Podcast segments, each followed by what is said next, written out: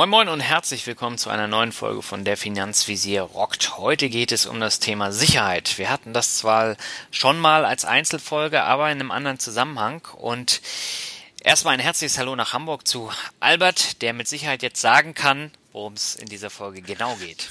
Ja, hallo Daniel, der Albert hier. Ja, pass auf, wir reden über Sicherheit und vor allem über Opportunitätskosten und ja, darüber, was letztendlich der Wunsch nach Sicherheit dich, lieber Hörer, liebe Hörerin, kostet.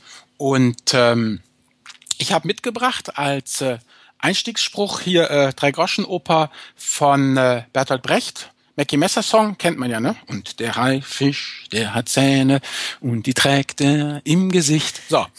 Dann, wenn man das alles so weiter singt, was ich nicht tun werde, weil wir wollen die Schade. Hörer behalten, dann endet das Ganze mit und man sieht die im Lichte, die im Dunkeln sieht man nicht. Und wir wollen heute nämlich das, was im Dunkeln ist, hervorzerren. Aber bevor wir das machen, denke ich, Daniel, hast du mir noch etwas zu sagen. Von ja, Australien, noch... oder? Nee, die kommen nicht aus Australien. Die kommt, ähm, aus Australien. Die kommt aus Deutschland. Okay. ähm, ja, ich habe noch eine Bewertung, bevor ich die vorlese. Eine Bitte. Wenn euch der Podcast gefällt, dann gebt doch bitte bei iTunes eine Bewertung ab. So kommen wir in den iTunes Charts weiter nach vorne und erreichen noch mehr Leute mit dem Thema finanzielle Bildung. Das wäre klasse, weil die Bewertung, die ich jetzt vorlese, das ist jetzt erstmal die letzte, weil wir keine neuen haben und deswegen wäre es super, wenn du was schreiben würdest. Und ich habe jetzt eine Bewertung von Jan mitgebracht. Er schreibt, ich habe alle Folgen angehört und manche auch mehrmals, bis ich denke, es verstanden zu haben. Einiges habe ich schon umgesetzt, in mich investiert, Ziele gesetzt, kleine Ausgaben durch Bequemlichkeit in Frage gestellt, zum Beispiel wie das Mittagessen Gesundheit und Sport zum wichtigen Thema gemacht und einen ETF-Fonds eröffnet. Ihr macht eure Sache spannend und informativ. Vielen Dank dafür. Macht weiter so, Jan. Ja, Jan, herzlichen Dank an dieser Stelle. Und äh, wir hoffen natürlich, dass wir noch mehr Leute erreichen können. Deswegen Bewertung abgeben. Ja, dann kann ich mich nur anschließen. Und heute, wie gesagt, das Thema Sicherheit und damit auch verbunden, ja, die Kosten der Sicherheit. Die Opportunitätskosten ist unser Finanzbegriff der Woche. So, jetzt stellt sich die Frage, was sind Opportunitätskosten? Nun, Opportunitätskosten sind entgangene Erlöse, die dadurch entstehen, dass vorhandene Möglichkeiten zur Nutzung von Ressourcen nicht wahrgenommen werden. Also mit anderen Worten, du entscheidest dich für A, kannst deshalb nicht B machen und sollte der Weg B profitabler gewesen sein als der Weg A, nun, dann verzichtest du eben darauf und das sind deine Opportunitätskosten. Des Deutschen liebstes Hobby. Genau. So, pass auf. Ich würde jetzt gerne ein kleines Spiel mit dir spielen. Mit mir? Ja, Oder mit, mit dir. Hörer? Nein, mit dir, mit okay. dir. Und zwar heißt es Sicherheit aller Secret Service. Oha. Und Ziel soll es sein, plakativ und bildlich klar zu machen, wie die Anbieter von Garantieprodukten arbeiten. Mhm. Dann leg mal los. Nach allem, was man ja hört, geht dein Blog und dein Podcast ja wahnsinnig nach vorne. Mit anderen Worten, du wirst eine echte Berühmtheit. Kannst nicht mehr durch Lübeck gehen, ohne dauernd angesprochen, teilweise angepöbelt zu werden. Das bedeutet, du bist um deine Sicherheit besorgt und bittest mich als breitschultrigen Recken jetzt für deine Sicherheit zu sorgen. Deine Vorstellung ist ja, dass du dein Leben weiter so führst und Man in Black dich schützen, korrekt? Korrekt, ja. Mache ich aber nicht. Warum nicht? Weil ich ein Anbieter eines Garantieproduktes bin. Du willst nämlich eine Garantie von mir. Du möchtest deine Sicherheit nicht nur bestmöglichst erledigt haben, sondern du möchtest, dass ich dich garantiert schütze. Und das tue ich auch. Als erstes gehe ich aufs platte Land, weißt du, so in Richtung Osten, da wo die Felder weit werden, suche mir da irgendwie ein Haus mit ziemlich viel Platz drumherum. Das Haus zäune ich ein mit Elektrodraht. Dann kommen Männer mit Hunden, die patrouillieren. Auf das Dach äh, werden große Scheinwerfer positioniert und du kommst in dieses Haus hinein. Mhm. Vor die Tür dieses Hauses postiere ich meine Man in Black. Ich gestatte dir, eine dicke Datenleitung, damit du Netflix gucken kannst, mehr aber auch nicht. Ach, du bist so gütig, Albert. Ja, dein zaghafter Einwand, aber da gibt es diese wunderbare Frau, wird mit einem abschlägigen Nein beschieden, weil du wünschst dir deine Sicherheit garantiert und ich garantiere sie dir. Aber gehe ich davon aus, dass du dir das eigentlich so nicht vorgestellt hast. Ja, ich habe es mir so nicht vorgestellt. Siehst du? Und genau das ist es nämlich. Was tue ich? Ich bürde dir brutale Opportunitätskosten auf. Ich garantiere dir hundertprozentige Sicherheit, aber natürlich um welchen Preis? Ich mache dich bewegungsunfähig. Das ist sehr schade. Dann habe ich ja nur noch Netflix und nichts anderes. Ja, aber dafür bist du sicher. Und du als guter Deutscher liebst die Sicherheit und wünscht dir diese Sicherheit mehr als alles andere. So. Jetzt wird natürlich jeder sich an den Kopf greifen und sagen, was für ein Schwachsinn, so kann man das doch nicht machen, das ist doch unmenschlich. Aber bei Finanzprodukten, bei Finanzprodukten funktioniert es genau so. Und darauf werden wir jetzt im Weiteren dann kommen, was eben letztendlich die ungeheuren Opportunitätskosten ja sind. Also wir halten fest, Sicherheit aller Secret Service funktioniert nicht, weil ich bin mir sicher, wenn er könnte, würde der Secret Service genau das mit dem Weißen Haus und dem Präsidenten machen. Die würden ihn einfach ins Weiße Haus tackern und alles dicht machen, dann hätten sie ihn sicher. Ja, oder du hast so einen Präsidenten wie Frank Underwood. Ja. Aber den haben wir ja nicht. Ja, so. Also mit anderen Worten, die, wie ist denn Sicherheit definiert?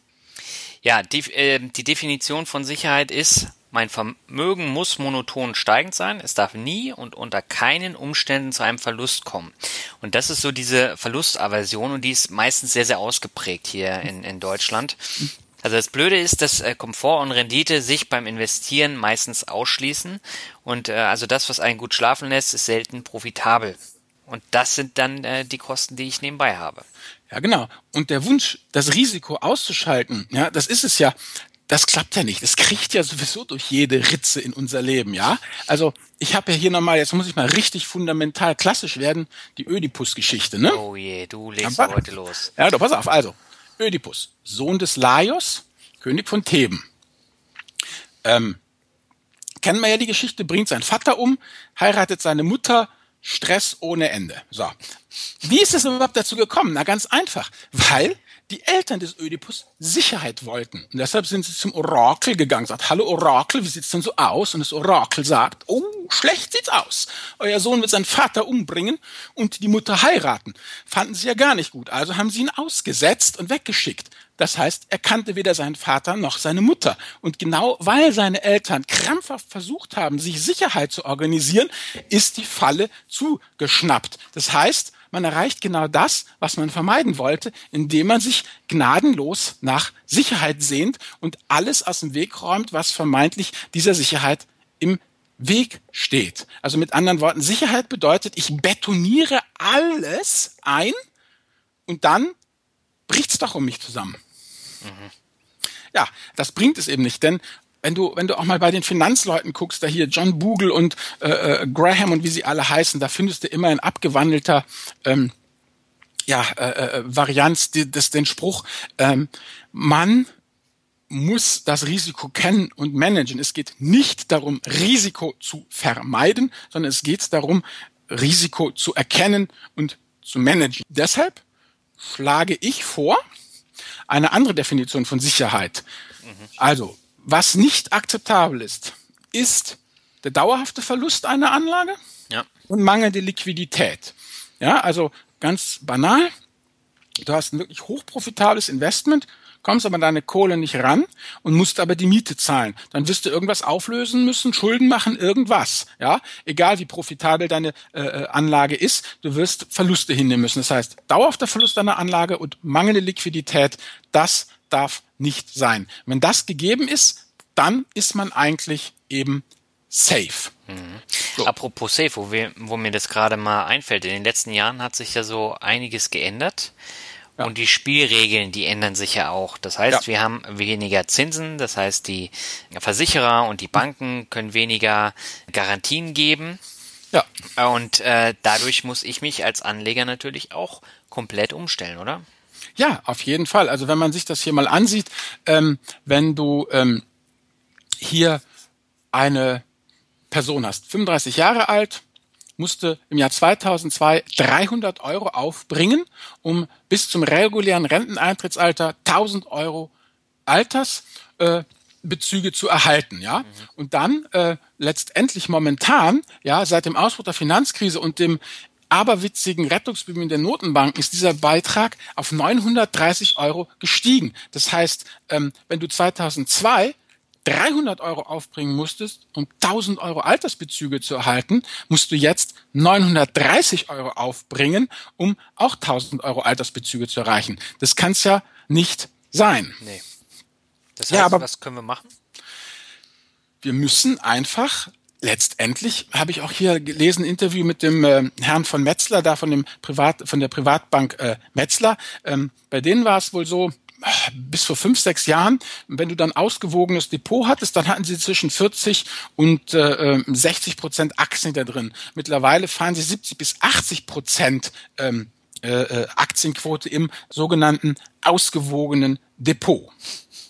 Ja, das ist einfach so. Also letztendlich, wenn man das ganz äh, äh, brutal aussieht, ähm, aktuell ist es so, dass eine ungeheuer starken Nachfrage nach sicheren Kapitalanlagen, eben schwankungsarmen Kapitalanlagen, ein viel zu kleines Angebot entgegensteht. Ja, ähm, warum?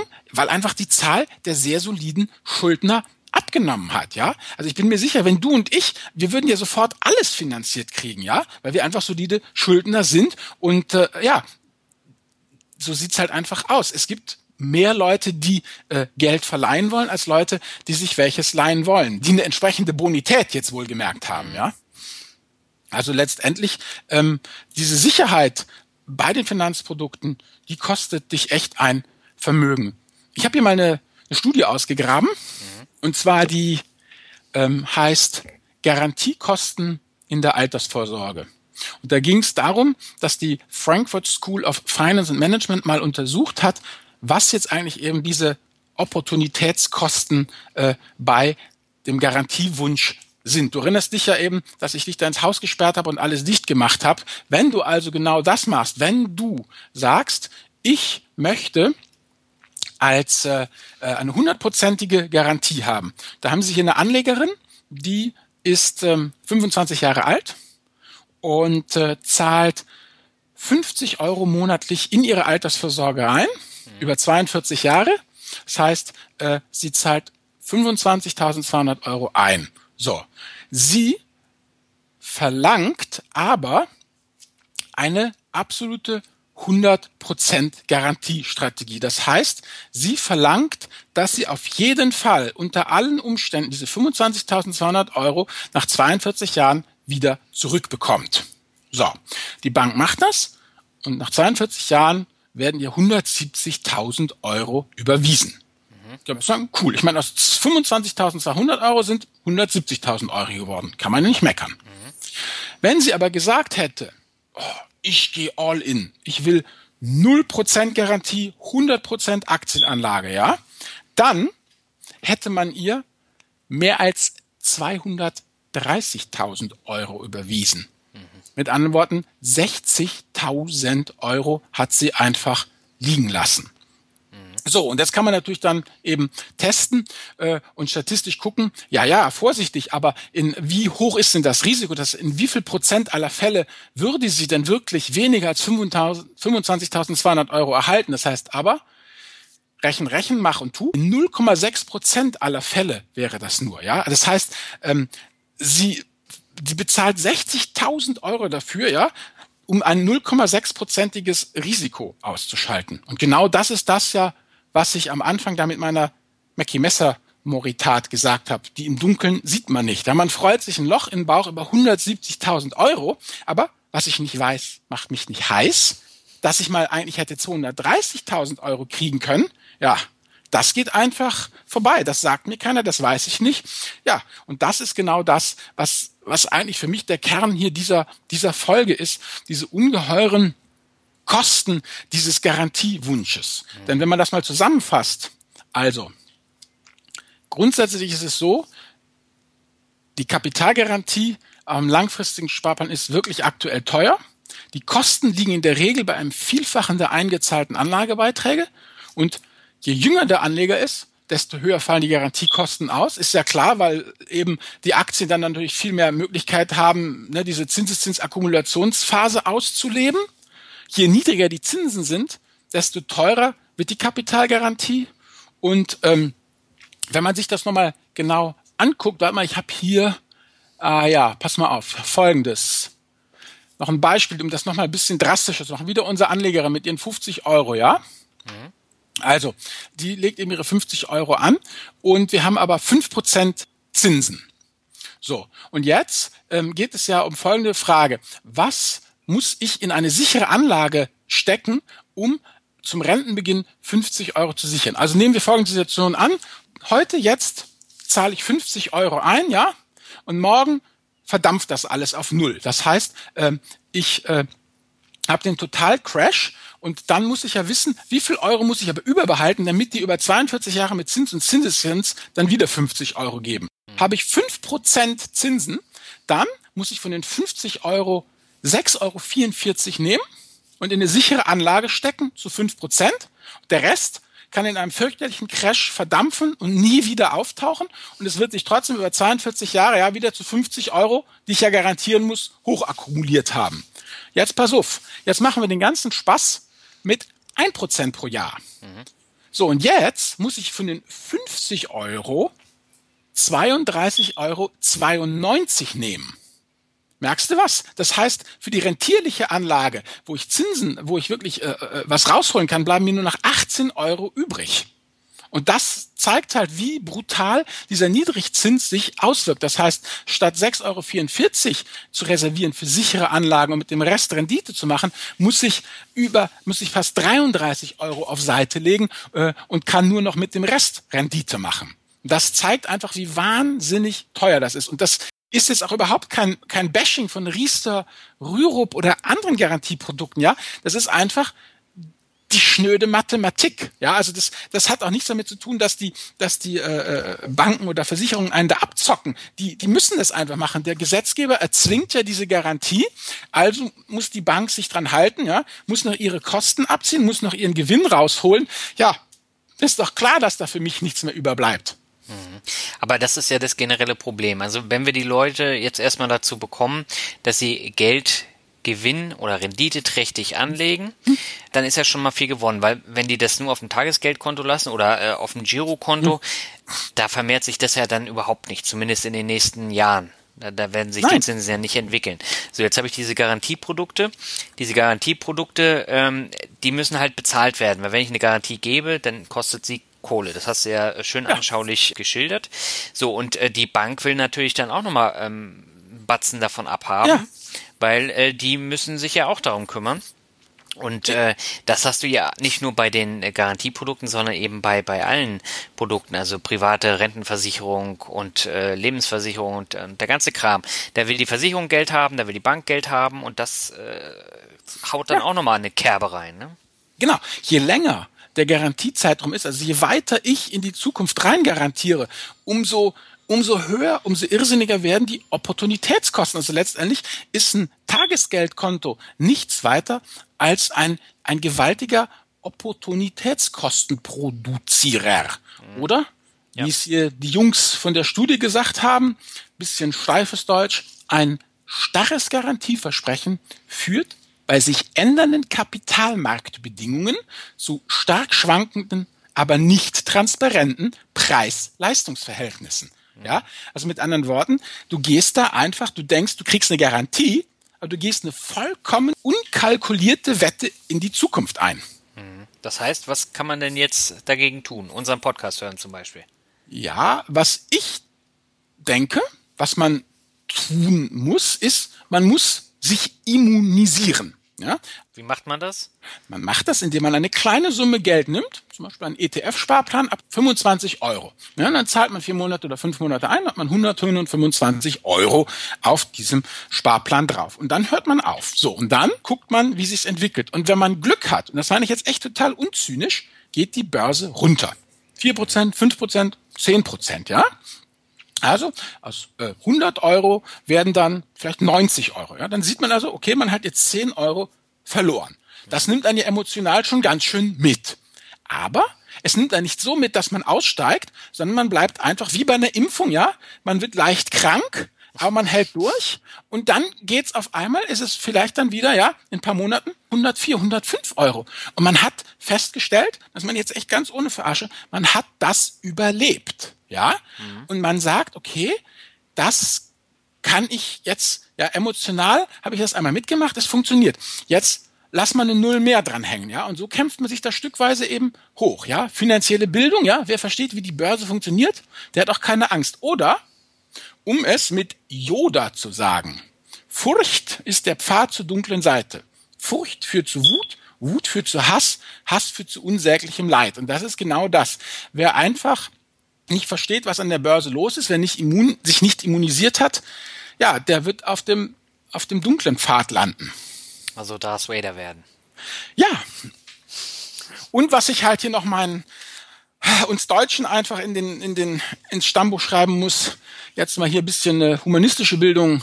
Pacta sunt servanda gibt's ja, ne? Von wegen Verträge müssen eingehalten werden.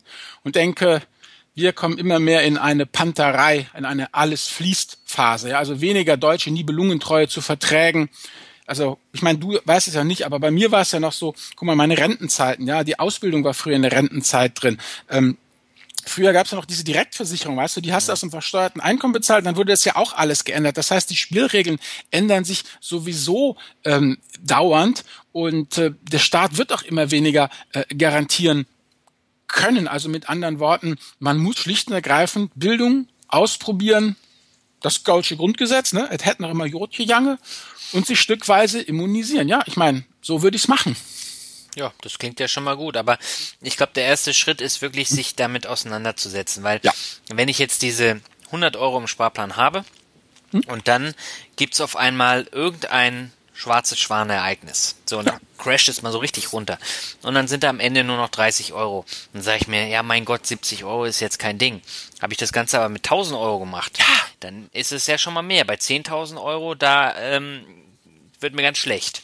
So, ja, und, ähm, ja, aber dieses Prozedere, das muss man einmal mitgemacht haben. Und ähm, deswegen hilft es nichts, immer nur zu sagen, ja, Börse geht auch wieder nach oben und alles gut.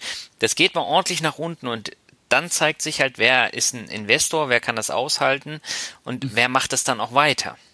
Ja, aber man darf eben, wie du sagst, man darf sich da auch nicht zu viel zumuten. Also nee. äh, man, man findet es ja manchmal in den Finanzforen, so weißt du, wo dann so verächtlich gesagt wird, ach, 25 Euro Sparplan, was soll das denn oder so. Ich finde das wunderbar, denn ganz ehrlich, ich meine, ähm, weißt du, man niemand springt heute von der Couch auf, ja, und rennt morgen Marathon. Nee. Du musst klein, klein, klein anfangen. Ja, und das dauert Jahre. Ja. Also es dauert Jahre, bis du diese Scheißegal-Mentalität hast und äh, mit weniger Angst daran gehst an die Sache. Genau, genau. Auf ja, jeden ich, Fall. Ich glaube, das ist so die Quintessenz, die man dann auch aus dieser Folge mitnehmen sollte, oder? Ja, Benjamin Graham. Successful investing is about managing risk, not avoiding it. Mit anderen Worten, es ist mal wieder eine Mindset-Sache. Genau. Ja, hast du auch schön zusammengefasst. ja, genau. Äh, dann kommen wir mal zur Medienempfehlung. Ich habe den Schwarzen Schwan schon angesprochen und wir haben Nassim Taleb ja, ich glaube, du hast ihn auch schon mal äh, vorgestellt, mhm. äh, hier die Narren der die Narren des Zufalls. Narren des Zufalls, genau, die genau. waren es. Und der Schwarze Schwan geht ja in eine äh, ähnliche Richtung. Da geht es ja auch um, um Vorfälle, die nicht so häufig äh, eintreten. Ja, genau. Es geht eigentlich um diese seltenen Ereignisse, äh, die, wenn man die klassischen Berechnungen eben anstellt, gar nicht äh, existieren dürften, mhm. dann eben doch existieren. Also dass man einfach ja letztendlich guckt, ähm, welche Möglichkeiten, welche Optionen habe ich und wie gehe ich eben damit um, wenn das unvorhergesehene Ereignis eintritt. Letztendlich lehrt es auch eben, ja, auch wie eben hier die Narren des Zufalls, die Demut, dass man doch nicht alles berechnen kann und dass man einfach auch eine gewisse mit einem gewissen Fatalismus dann rangehen kann und eben das, was wir Deutsche ja so überhaupt nicht mögen, dass eben Unberechenbarkeit gehört zum Teil zum Leben dazu. So ist es halt. Du kannst nicht alles bis zum letzten ausrechnen. So ist es halt. So Gut, halt. und dann gemixt halt, weißt du, mit den typischen levantinischen Anekdoten und solchen Geschichten auch ganz nett zu lesen. Also, ich mag ihn ja sowieso.